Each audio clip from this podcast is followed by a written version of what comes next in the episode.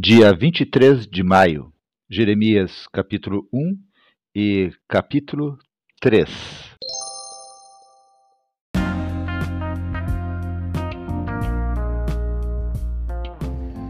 Bíblia Bom Dia, versão Nova Tradução na Linguagem de Hoje. Reflexões, Pastor Israel Belo de Azevedo.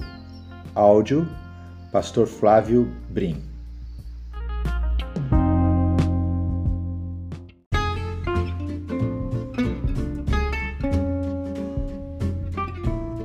Jeremias é o livro de um profeta que, inspirado por Deus, enxerga além dos acontecimentos do momento em que ele vive. O povo estava dominado pelo medo porque os inimigos estavam às portas do país e eram poderosos. Em busca de segurança, o povo apelava para os falsos profetas que diziam mentiras e se afundavam na idolatria atrás de deuses que os pudessem socorrer naquela circunstância. O profeta Jeremias quer mostrar como Deus age.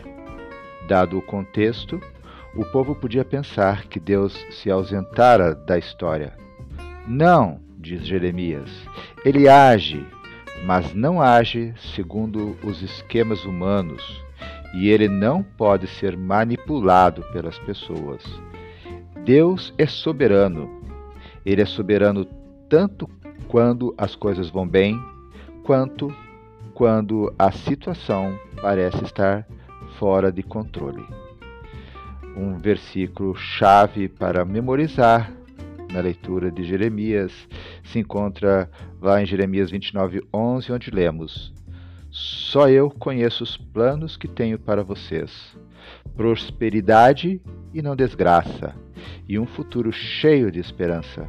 Sou eu, o Senhor, quem está falando. Que Deus abençoe a leitura da Sua palavra.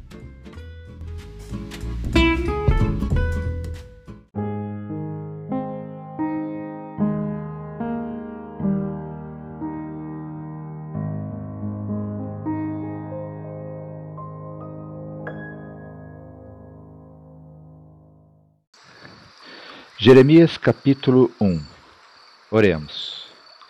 Deus, te agradecemos pela oportunidade de lermos a tua palavra. Pedimos, Senhor, que a ação do teu Espírito esteja tocando na nossa mente e corações durante esse momento.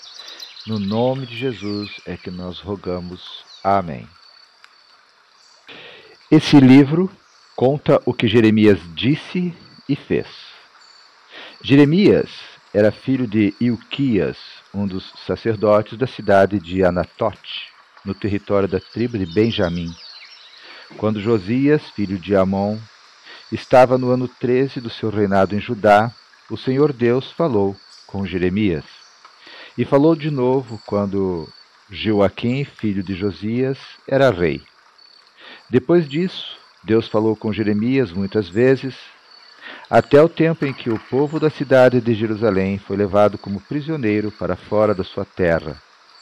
Isso aconteceu no quinto mês do ano décimo primeiro do reinado de Zedequias, filho de Josias. Versículo 4. Deus chama Jeremias. O Senhor Deus me disse: antes do seu nascimento, quando você ainda estava na barriga da sua mãe, eu o escolhi e separei para que você fosse um profeta para as nações. Então eu disse: Ó oh Senhor, meu Deus, eu não sei como falar, pois sou muito jovem. Mas o Senhor respondeu: Não diga que é muito jovem, mas vá e Fale com as pessoas a quem eu o enviar e diga tudo o que eu mandar. Não tenha medo de ninguém, pois eu estarei com você para protegê-lo. Sou eu, o Senhor, quem está falando. Aí o Senhor estendeu a mão, tocou nos meus lábios e disse: Veja, eu estou lhe dando a mensagem que você deve anunciar. Hoje estou lhe dando poder sobre as nações e reinos, poder para arrancar e derrubar, para destruir e arrasar, para construir e plantar. O Senhor me perguntou: O que é que você está vendo? Um galho de amendoeira, respondi. O Senhor me disse: Você está certo. Eu também estou vigiando para que as minhas palavras se cumpram. O Senhor falou comigo outra vez e perguntou: O que mais você está vendo? Eu respondi: Estou vendo no norte uma panela fervendo e se derramando para o lado de cá. Então o Senhor disse: Do norte virá a destruição que se derramará em cima de todos os que vivem nesta terra. Eu vou chamar todas as nações do norte. Os reis dessas nações chegarão aqui e colocarão o seu trono na frente dos portões de Jerusalém, em volta das suas muralhas e também em volta das outras cidades de Judá. Vou castigar os seus moradores por causa da sua maldade. Eles me abandonaram, estão queimando incenso a outros deuses e adorando os ídolos que fizeram com as suas próprias mãos. Jeremias, prepare-se para ir. Vá dizer a eles tudo o que eu mandar. Não tenha medo deles agora, pois do contrário eu farei com que você fique com mais medo ainda quando estiver no meio deles. Escute, Jeremias. Todas as pessoas desta terra, isto é, os reis de Judá, as autoridades, os sacerdotes e o povo, vão ficar contra você. Mas hoje eu estou lhe dando forças para poder enfrentar essa gente. Você será como uma cidade cercada de muralhas, como um poste de ferro, como um muro de bronze. Eles não o derrotarão, pois eu estarei ao seu lado para protegê-lo. Eu, o Senhor, falei. Jeremias Capítulo 3 A infidelidade do povo. O Senhor Deus diz: Se um homem se divorciar da sua mulher e ela o deixar para casar com outro, o primeiro marido não poderá casar com ela outra vez. Isso mancharia completamente a terra de Israel. Mas você, meu povo, tem tido muitos amantes e agora quer voltar para mim. Sou eu, o Senhor, quem está falando. Olhe para os altos dos montes e veja: será que existe algum lugar onde você não agiu como prostituta?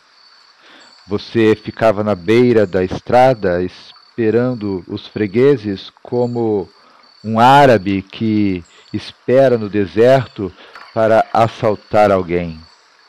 Você manchou a terra de Israel com a sua prostituição e os seus vícios. É por isso que não tem chovido e as chuvas da primavera deixaram de cair. Mas você tem até jeito de prostituta e mostrou que você não tem vergonha. E agora você me diz: Tu és o meu pai, tu me tens amado desde que eu era criança. Tu não ficarás com raiva de mim para sempre. Povo de Israel, foi isso o que você disse, mas continuou fazendo todo o mal que podia. Versículo 6. A necessidade do arrependimento. No tempo do rei Josias, o Senhor Deus me disse: você está vendo o que fez Israel? Aquela mulher infiel que virou as costas para mim? Ela subiu em todos os montes altos e ficou debaixo de todas as árvores que dão sombra, agindo como prostituta.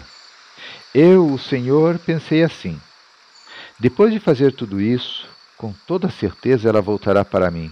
Porém, não voltou. E Judá, sua irmã infiel, viu isso. Judá também sabe que eu me divorciei de Israel, que a mandei embora, porque ela me abandonou e virou prostituta. Mas Judá, a sua irmã infiel, não ficou com medo. Ela também virou prostituta e não ficou envergonhada. Ela manchou a sua terra porque cometeu adultério adorando pedras e árvores.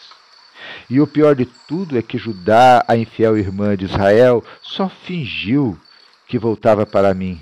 Ela não foi sincera. Eu, o Senhor, estou falando.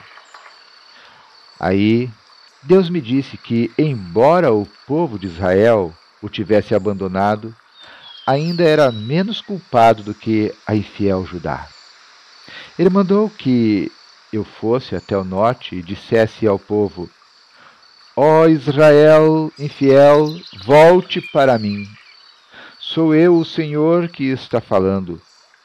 Sou bondoso e por isso não ficarei com raiva de você, não ficarei irado para sempre. Sou eu, o Senhor, quem está falando. Basta você reconhecer que é culpada e que se revoltou contra o Senhor, o seu Deus. Confesse que debaixo de todas as árvores que dão sombra, você deu o seu amor a deuses estrangeiros e não me obedeceu. Eu, o Senhor, estou falando. Versículo 14. O convite ao arrependimento. O Senhor Deus diz: Volte, povo infiel, pois vocês são meus. Eu vou pegar vocês, um de cada cidade e dois de cada grupo de famílias, e vou levá-los de volta ao Monte Sião. Eu darei a vocês líderes que me obedeçam, e eles governarão com sabedoria e inteligência. Então, quando vocês se tornarem um povo numeroso naquela terra, ninguém mais falará a respeito da arca da aliança. Vocês não pensarão mais na arca, nem lembrarão dela, não precisarão dela, nem farão outra. E aí, quando chegar o tempo certo, Jerusalém será chamada de trono do Senhor Deus, e todas as nações se reunirão ali em meu nome. Não farão mais aquilo que os seus corações teimosos e maus mandarem o povo de Israel se unirá com o de Judá, e eles voltarão junto da terra do norte para a terra que dei aos seus antepassados. Versículo 19. O abandono da idolatria. O Senhor Deus diz: Povo de Israel, eu queria aceitá-lo como meu filho e lhe dar uma terra agradável, a terra mais linda do mundo. Pensei que você ia me chamar de pai e que nunca mais me abandonaria. Mas, como a mulher que trai o marido, assim você me traiu. Sou eu, o Senhor, quem está falando. No alto dos montes, se ouve um barulho, são os israelitas chorando e pedindo perdão porque tem vivido uma vida de pecado e tem esquecido o Senhor, o seu Deus. Voltem, todos vocês que abandonaram o Senhor, pois Ele vai curar a sua infidelidade. Vocês dizem: Sim, estamos voltando para o Senhor, pois Ele é o Senhor, nosso Deus. Não recebemos nenhuma ajuda dos deuses pagãos que temos adorado com gritos no alto das montanhas. Só o nosso Deus, o Senhor, pode ajudar o povo de Israel. Por termos adorado Baal, o Deus da vergonha, perdemos tudo o que os nossos pais conseguiram desde que éramos crianças. Isto é, as ovelhas, o gado, os filhos e as filhas. Vamos nos humilhar, vamos ficar cheios de vergonha desde o tempo em que o Senhor nos tirou do Egito. Nós e os nossos antepassados temos pecado contra ele e não lhe temos obedecido. Término de Jeremias, capítulo 3.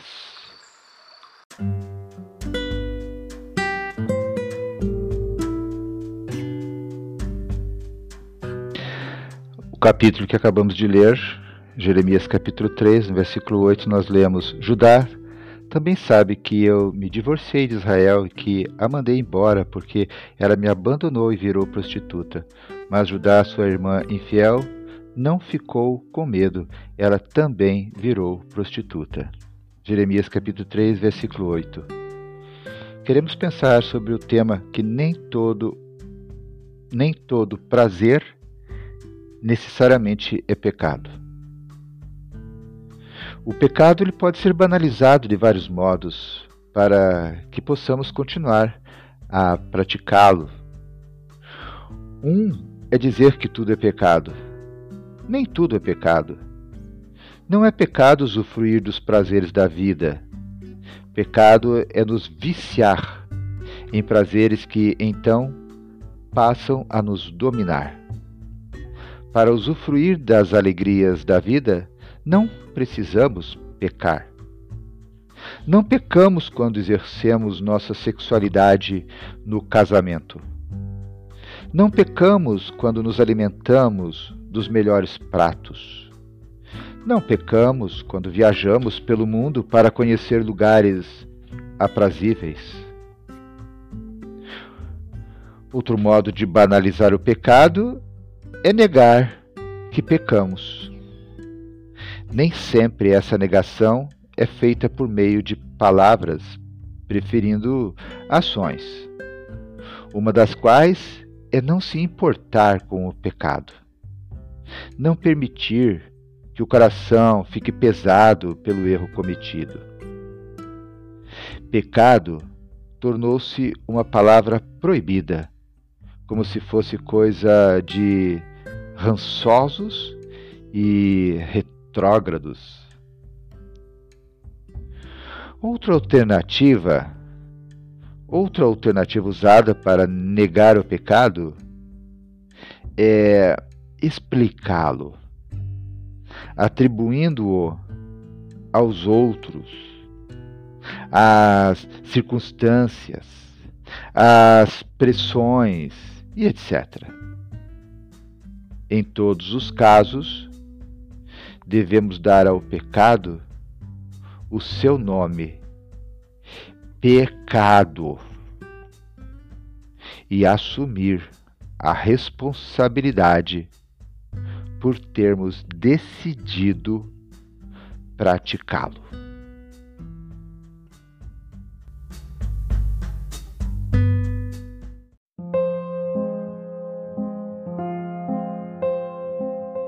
Deus querido, Deus amado, te agradecemos pela leitura da tua palavra. Te pedimos, Senhor, no nome poderoso de Jesus Cristo, que teu Santo Espírito esteja, ó Deus, examinando a nossa mente, nosso coração e nossas intenções. E, Senhor, que nos alerte dos nossos pecados, daqueles cometidos e daqueles que somos, estamos sendo tentados a cometer.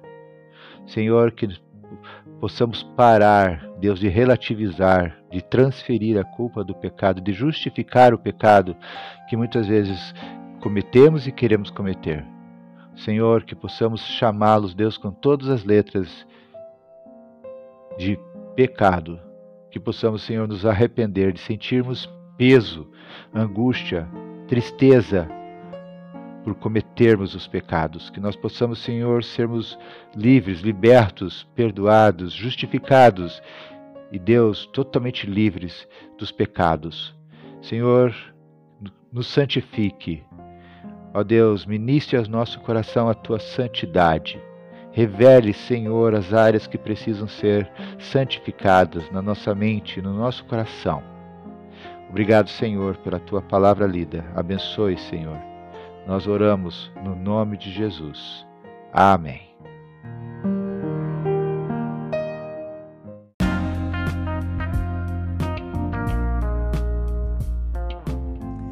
Foi bom estar aqui com você mais uma vez, mais um dia. Que Deus seja louvado. Não deixe de compartilhar a leitura da palavra de Deus com as pessoas que você ama. Sempre tenho deixado aqui uma sugestão de você fazer um grupo no WhatsApp e colocar ali as pessoas que você ama, que gostaria de também compartilhar a palavra de Deus com elas, convide-as. Quem sabe elas aceitam esse teu convite e assim vocês juntos vão avançando. Sabe que juntos nós somos mais fortes. Eu, pelo fato de eu saber que você está aqui diariamente ouvindo a palavra de Deus, isso me incentiva a continuar a leitura e não olhar para trás. Faça o mesmo e Deus vai te capacitar a chegar até o final da leitura da palavra do Senhor, além do fato de você ser também um multiplicador da palavra do Senhor para os corações que estão próximos. A palavra do Senhor nos disse: ide e pregai o evangelho. Essa é uma boa maneira de você fazer isso. Que Deus te abençoe e até amanhã.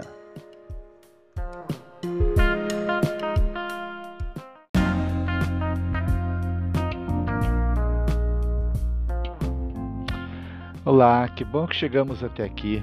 Você gostaria de compartilhar conosco um áudio de 30 segundos dizendo como a leitura da palavra de Deus tem edificado a sua vida? Se for possível, então mande para o meu WhatsApp que eu vou compartilhar com todos por aqui. Desde já, muito obrigado e que Deus te abençoe.